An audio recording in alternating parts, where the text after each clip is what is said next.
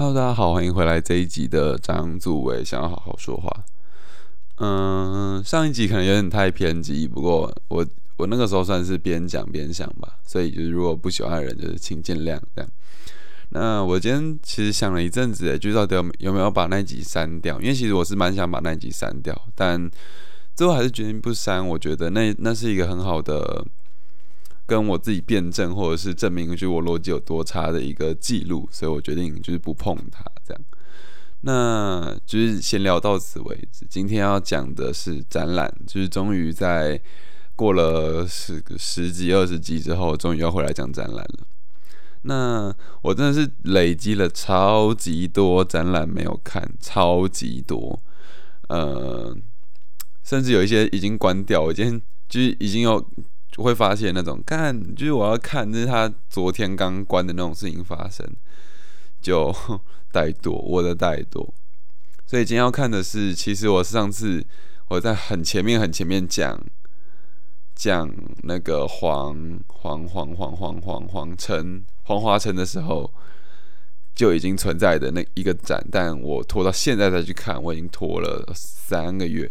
他在我刚开始做 podcast 的时候就就在了，等我现在才录。不过也是，就是多亏我同学，他问我说：“哎，要不要去看这个展览？”结果他没去，我去了。结果到头来，嗯，这个展览是一个非常不错的展览，所以今天还是推荐给大家，就是在黄华城未完成正对面展间的布列松在中国。那这个展览是我一进去我就决定不行，我今天一定要讲这一个展览，他你就可以知道。它大概多棒？好，那为什么我会觉得我我必须讲这个展览呢？第一个是因为我自己也是就是街头街头摄影的爱好者，我不喜欢摆拍，我不喜欢刻意的东西，我喜欢记录瞬间，我喜欢像个医生切片，然后观察这个切片。而布列松本身是记者，就是布罗布列松这个人，呃，他在拍这个。他在做这一系列照片的时候，他算是一个记者的身份。不过他本人算是艺术家，就是他碰的层层面有够广。他从纯艺术，然后到摄影、报道型的，就是创作都有。那呃，布列松在中国的内容主要是布列松这个摄影师他在中国的时候拍的照片，但他在中国的时候并不是一个。他在中国的时候，中国正处于一个很有趣的时期，就是呃，国民党刚要败退的那一段时间，就是他拍摄的，他拍摄的发时间段大概是国民党还没还没还没跑走，跟国民党跑走，然后跟民进不是不是民进党靠要跟共产党进驻的这几个大部分，那。我们一样先讲，就是先从它整体的策展开始讲起。我一进去就被电到了，因为它的策展的方式，它策展人呈现这一系列摄影作品的形式，我非常非常的喜欢。怎么说呢？因为就大家知道，摄影作品它就是用画框，它就是输出嘛，用可能好一点的相纸或适合的相纸。然后用框标框起来，然后放在墙上，就这样而已啊。没错，这就是这就是摄影最简单可以形容的方，可以呈现的方式。而这个策展人他并没有在这种方式上面做太多太多的手脚。我觉得他是一个策展，应该是一个很细心的人吧。因为，嗯，我从策展里面看到了非常非常多。省略的部分，但这些省略并不会造招致任何的不好的后果，而是反而让整个展场更加的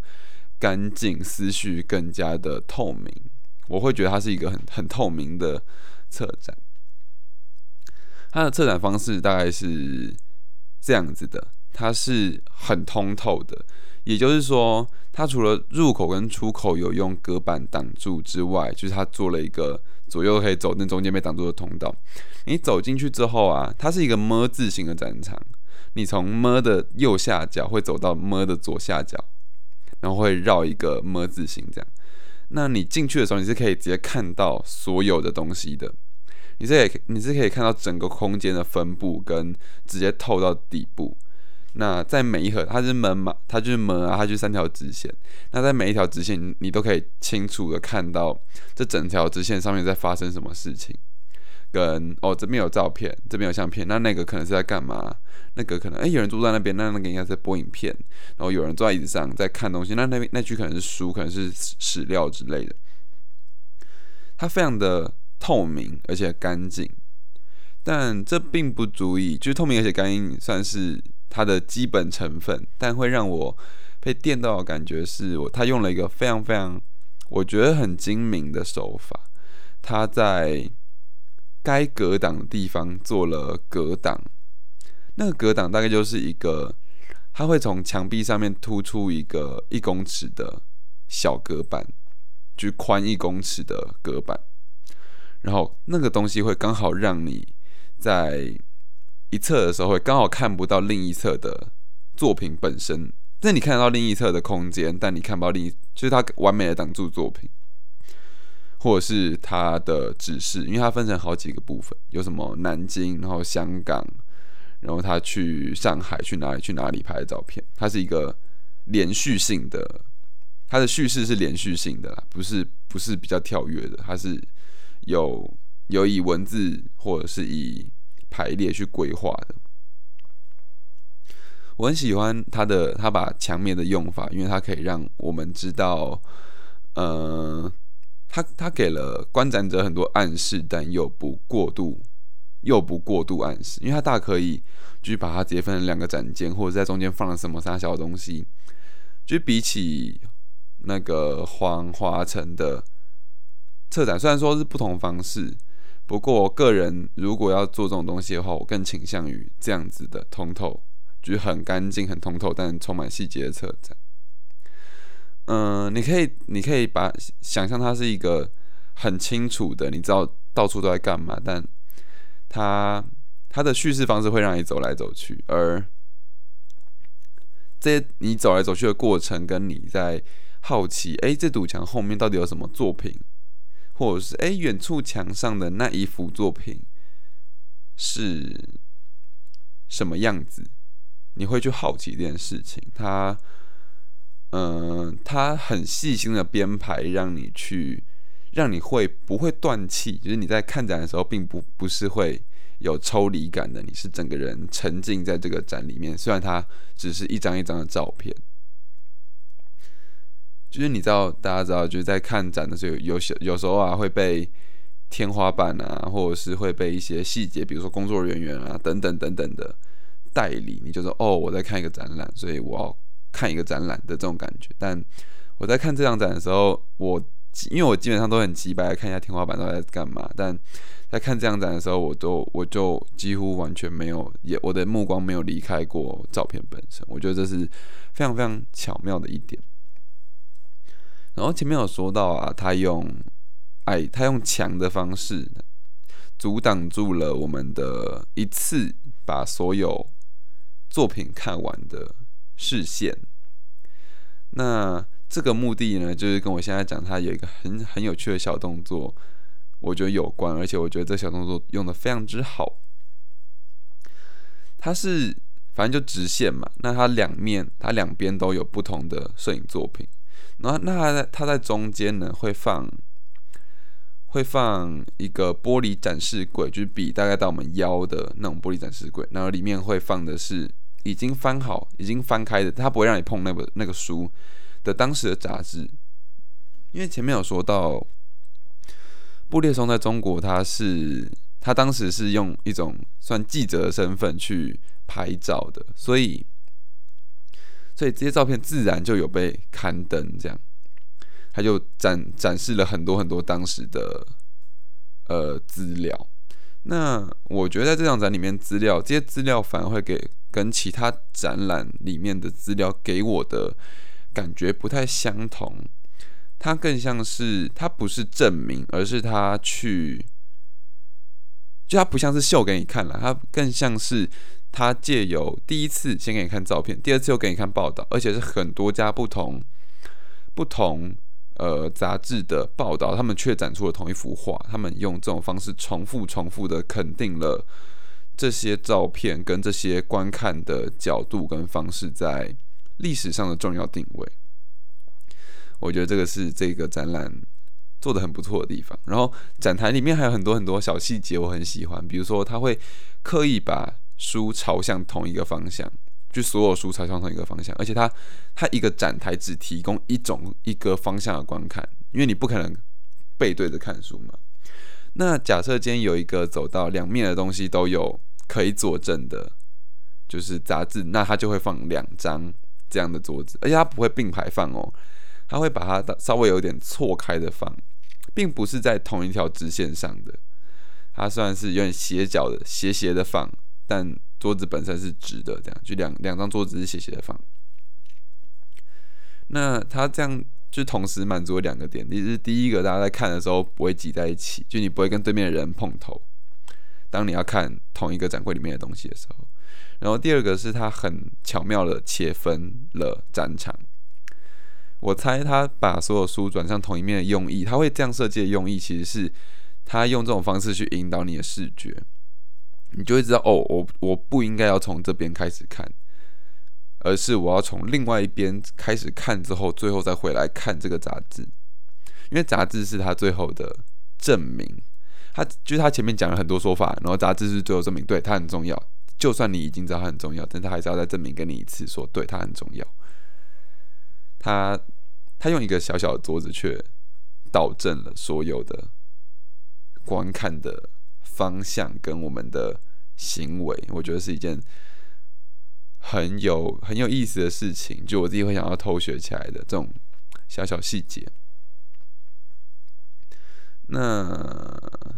哦，这个策展是难得啊，难得让我想要，因为我今天这次去的时候，我就是提着箱子，所以我没有我没有带相机，但这样子的策展。本身呢无关作品，就无关布列松的摄影作品。这种策展本身会让我想要带着相机再回去拍一次，因为我觉得在这样的场域里面，呃，策展人很好的塑造了观众跟展场的互动，或者是很好的让观众融入了展品跟他想要跟布列松想要讲的整个时代脉络的连续切片之中。所以我会想要再带一次相，再带相机回去，然后拍下，呃，这群观展的人们是如何和这些展品或跟这个被设计、充满设计过的空间去做互动的。我觉得会是一件有趣的事情，而且好玩，同时就是也表现我到底有多喜欢这样子的排列方式，极度适合。好，那再来就讲讲展品的部分了。不过，因为这次的展品它就是非常非常纯粹的、非常非常纯粹的图片哈，所以我并不打算单讲一个，就是我没有，虽然我有挑，但我并不会只讲它，就是我喜欢的作品。我我这次的方向，我会试着以更更剖析它是怎么。观看的方式跟他是如何，他是如何和怎么拍下这张照片，我的猜测啊，为主轴这样。那我很喜欢，就我很喜欢他的一个方式，是他他的作品里面通就是充满了，因为他是在中国，所以他去拍中国的人，还有一点点风景了，但风景不多。他，嗯，我很喜欢他对人群的理解。因为他拍了，他拍了很多很多不同的人群，比如说在领金元，不不只是人群，还有人。就是他在，比如说他拍金元券，那个时候就是国民党执政嘛，然后就超级通膨，那大家都抢着去领黄金啊，他就拍摄了黄金的，就是领黄金的队伍，但他他抓到了，我觉得这就是他之前做纯美术累积的美感。这真的就是美感了，因为他没办法，他那个就是瞬间，他没有办法思考，他就对，就是这个，所以他可以拍出一个空间里面所有人的情绪，然后它是很多很多张脸，他们有同样在想的东西，也有不同在想的东西，甚至他在每一张照片里面都会出现一两个反对意见的人。比如说，在一张大家很焦虑，在在一张哦大家都很焦虑的图片里面，出现了商人，然后那些商人在正瞪着相机，在想说这人在冲他笑，或者是一群战乱时期，但他们被就很开心的小朋友，他们在唱歌，在看戏，但这这时候里面就会出现了几个脸超级臭的小朋友。我很喜欢这样子的理理解方式，或者是。他是以这样的切片去面对人群，而不是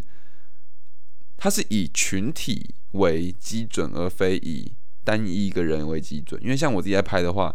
我可能会聚焦于排队的一个人，他跟旁边人的关系。但，嗯，我觉得布列松很厉害的地方是，他是以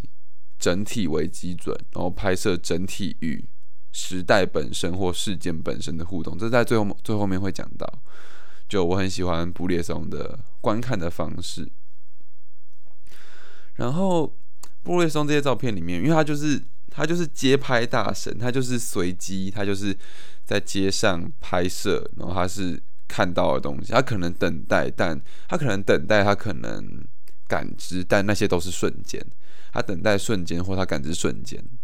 虽然从就是虽然方式不太一样，但它其实归咎于一种近乎消失的美学。就它并没有要呈现这种近乎消失的美学啊，它并没有要呈现任何它想呈现的东西，而是以这种纯粹的美去映照出这个时代，去映照出时代本身。就是时代是怎么对这个人，他他去映照出了事件本身，而这个东西是不加修饰的，它只是察觉，而不是创造，它并没有设计，但它拥有极佳的、非常可怕的察觉能力。这些美学不像是老师的红笔，或者是不像是设计师的花束去做排列，把所有物件。观测，然后把所有物件观测，然后排列成美的样子，而是它就一体成型，它就在那边，而它只是就像就是那个雕刻的人，我忘记他的名字了，但他就说他并不是去塑造一个东西，他只是把石头里面的人像去除多余的部分而已。大概是他已经，就是我觉得他已经有这种程度，我觉得非常非常非常非常的厉害。他在乎的是痕迹，他在乎的是取样，而非创造本身。就他摄影，他的摄影已经，他不是创造，但他已经超越创造。他是他直接映映射，就是他已经成为一个无没有，就是无无的状态，但他映射出了这些事情。而且非常非常的诚实，非常非常诚实。那他在照照照片里面啊，就是他有拍人群嘛，然后他也会拍就是不同的一个时代下不同的人，就人群、个人跟两种不同的人，甚至三四五种不同的人的在这个空间跟在这个时代下的交汇。那。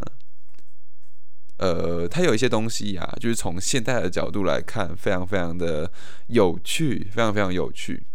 因为呃，前面有讲到他，因为他在拍摄的时候是正值战乱时期，就是国民党要走，然后民进，然后不又不是民进党，国民党要走，民呃共产党要进来的时候，所以它是一个，那是那其实是一个动荡的时代。那在有这样的时代，你知道它是这样的时代条件下，有些东西会显得。非常非常具有意义。不过啊，这些东西我觉得它办在今年是是很赞的，因为你知道今年就是发生很多事情一年了，但你可以从这些里东西里面看到，这些历史的切片里面看到一种重复发生的事情，或者是善笑，一种被陈述着的善笑。我举两个例子。第一个是在入口处有一张就入口刚进去的地方啦，有一张呃大陆就是他们那个时候有一个男人戴着口罩在紫禁城里面的画面，然后他就是他只有拍紫禁城跟那个男人跟那个口罩。但我觉得这这这个东西放在现在就极度有趣，因为第一个它是在中国，然后它是紫禁城，然后第二个是干他们那个时候就有口罩了，而且跟现在很像，而且又搭上疫情的原因，你就会觉得哇，这个东西似乎在诉说着什么，或者是它似乎跟我们现在所经历的这个时代做出了某种特别的连接。因为同样的事情，但它是民国，它不是它是共产党刚成立的时候，也不是刚成立啊，就是刚接近快要统一大陆的时候的发生的事情，但却跟现在人们在做的，甚至雾茫茫的感觉，跟我们现在看到极度相似。它是一种历史的回旋梯吗？然后还有还有另外一张非常喜欢的是，呃，他在拍那个时候是共产党。已经进驻了。那他拍的是共产党当时在跟，就是他们搭了一个舞台啦，反正他们就做很多活动啊。你们知道共产党嘛？他们就请那些文化工作者、艺术工作者上台，然后大家一起可能同乐吧，可能做一些就是宣传的事情。我看一下哦，他们是邀请就是艺术工作者上台。然后我非常之喜欢，呃，这一个场景，因为，因为他，你你们知道，之后国民不是之后民进党就出现了那个，就是大炼铁、大炼钢、大跃进的时期，还有文化大革命的时期。那从未来的角度看，就是从我们现在的角度看，它真的是充满趣味，因为你就会看到一个一个政权是多么善变，前一秒，前一秒的时候，他。需要大家的支持，但在后一秒，他就为了巩固自己的实力或势力，将曾经握握手的人的手硬生生的剁下来，不是打掉，是硬生生的剁下来。我觉得这是一个就一样啦，历史回旋体，我觉得超级有趣的。你可以看到很多东西，就算是民国初年二，但我们在现在也可以看到同样的效果。比如说，再讲一个好了，在领取金圆券的时候，他有拍一张照片。那那张照片是警察踢了地上的水花，他他把地上水坑里的水踢向了排队的民众。那他的附注是因为他附注是说，因为那个时候民众实在太浮躁了，所以他们就警察希望他们冷静一点点。那这样子的就是状态，警察跟人民，人民在为了某件事情而去做一个动作，而警察去压制这个动作的这样的状况，其实在现代仍然存在。比如说香港啊，比如说任何任何的社会运动，这其实是重复发生的事情，而这些事情。在民国初年的时候就如此生动了，而非而不是这是我们的专利，这是一直都有在发生的事情。就因为不是有很多人会说，就是要以古鉴今嘛，就我们看历史才会懂现在啊。但大家就会觉得，就是因为毕竟没有亲眼目睹过，你就说好啦，就历史好，我知道，我知道。但当活生生的。照片呈现在你眼前的时候，你才会发你你才会发现，没错，这些东西以前就发生过了，而不是现在才有。这个世界一直都这样，它只是哦，他就是布列松讲，就会他在影片里面，就他有一个看影片的地方，他也在里面有讲一句话，我很喜欢很喜欢，并没有东西是新的，它只是。并没有东西是就是谁发现了，或者是没有东西是没有东西是就是没有发生过的。每一每一秒都是新的，每一秒都在逝去。它它只是以不同的形式重复的出现，而摄影师在做的事情只是，而他在做的事情啦，比较像是他以快门的速度。他以快门的时间切片这个时代而已，我超级喜欢的，超级喜欢。所以这就是我对我看完这些展品之后，我对布列松的这些摄影手法有一些非常非常非常非常产生一些非常非常大的共鸣啊。他记录了很多东西，比如说游行。那我在游行的时候，就他有拍游行，我就看，我就想到了，哎，我当时去美国的时候，其实有遇到，就是同志国全全世界的同志在游行，就那那那那一年刚好是在纽约这样。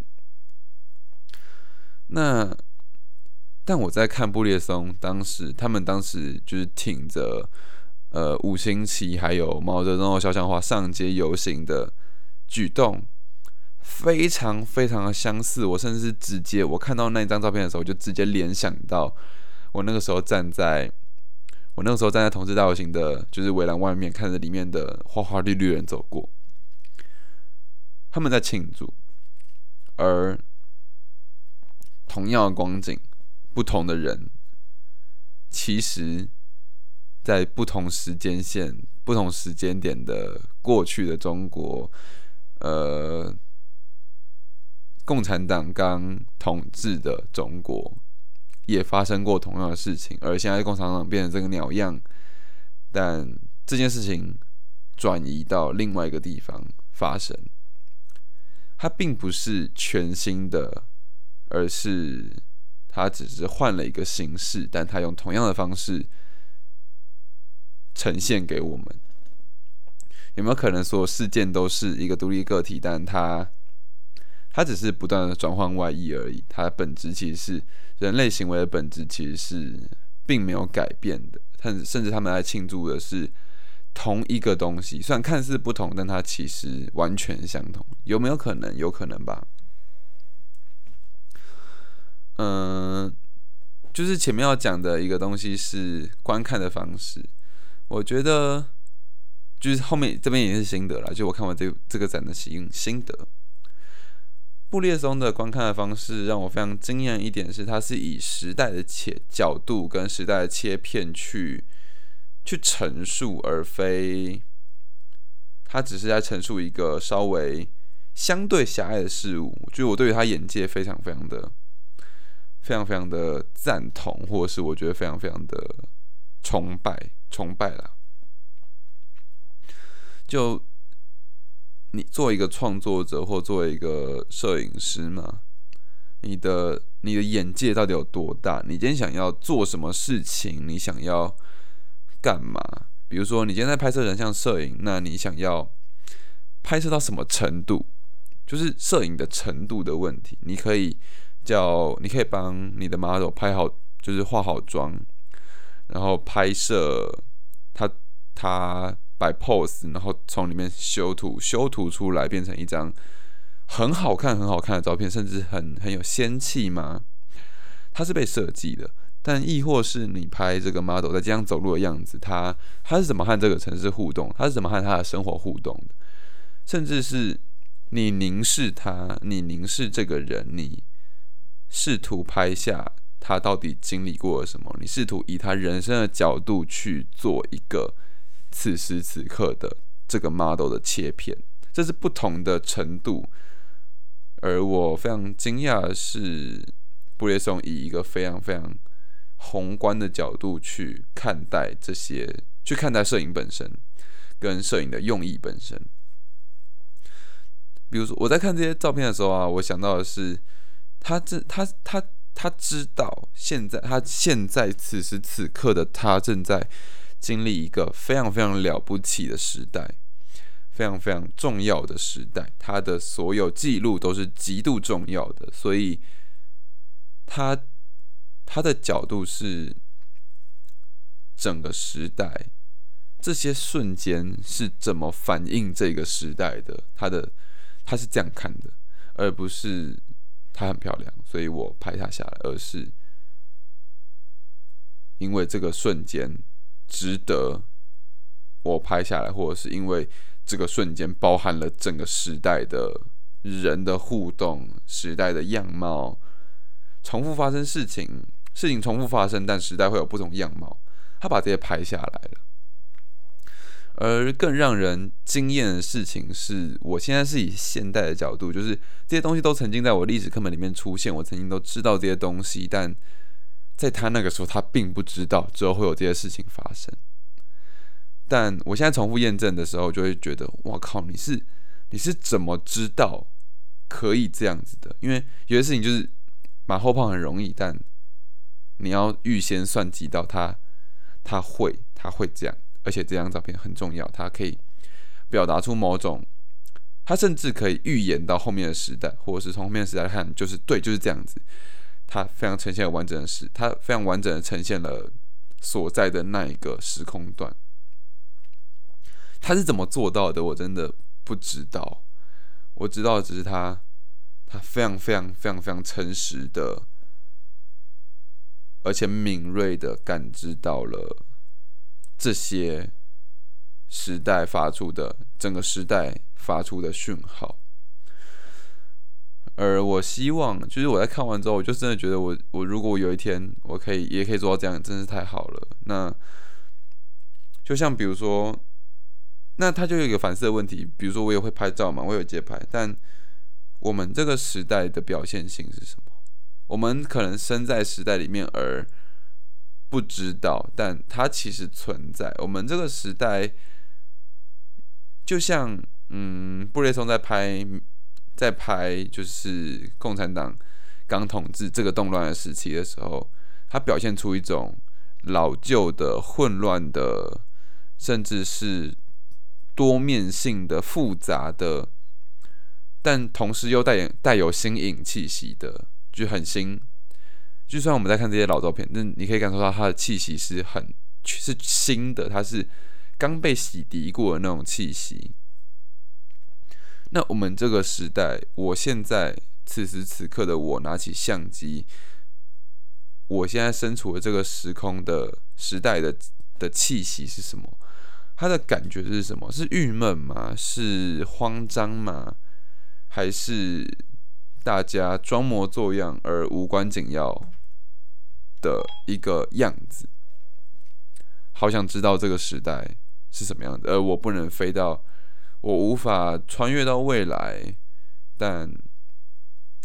布列松让我知道了，我应该要在现在去探讨，或者是透过眼睛去观察、去捕捉这个时代的真正样貌，而让这些东西变成不只是好看，而是。重要的这些照片是重要的，而不仅仅只是好看而已。就像是，就像是你出生之后的第一张照片那么重要，就像是战争刚爆发前第一个冲出去、第一个被子弹射死的士兵的照片那么重要的这种的这种重要性，我觉得这是非常非常值得。追求的目标，无论过去或未来，摄影刚好是一个最快速的、最接近冷血的记录此时此刻的所有的方式。他就是因为像我自己拍拍照，就我我会我会很有共鸣了，因为我到现在还是只能拍到以人为主，就是有一个主体在。一单一主体，但你要我拍团体照的时候，我就真的很难。就是你要我拍一群人的时候，那感觉极度的难抓。我通常还是只能 focus 在一个人身上，但我觉得布列松真的是太强，他同时可以将一群人转化为一个共同体，但这些共但但这个共同体里面又有不同的意志。非常非常厉害，所以今天讲到这边，就大家大大家知道我多爱这个展览。那如果我还是推荐大家去到现场去看、去感受这些作品带给什么样的氛围，然后去思考他们那个时代跟我们这个时代。它不只是摄影展，而是一个它呈现了一个时代，它比较像是。一个极度有趣的历史故事，只是它以图、它以画面的方式非常忠实的呈现。它会让你感到折服，它会让你感到惊讶，或者是就有一句话：历史历史总是惊人的相似，大概会有这种感觉出现。推荐给你，《布列松在中国》。那今天的 podcast 到这边结束。哇，这一集讲好顺，因为我真的，我真的是从就是看完好的展览之后，我就会从展览结束这一开始。的那一刻就开始想，那我今天这这次要讲什么东西？我这展览里面我学到了什么？我学到了什么？然后我可以怎么利用？这些东西都是我在看完一个我很有共鸣的展览之后会想的东西。好了，那总而言之就是这个展览推荐给大家。虽然我不知道快结束了没，不过就留个纪念吧，因为我我算很晚去看了。那希望大家会喜欢，我们下期再见。大家拜拜。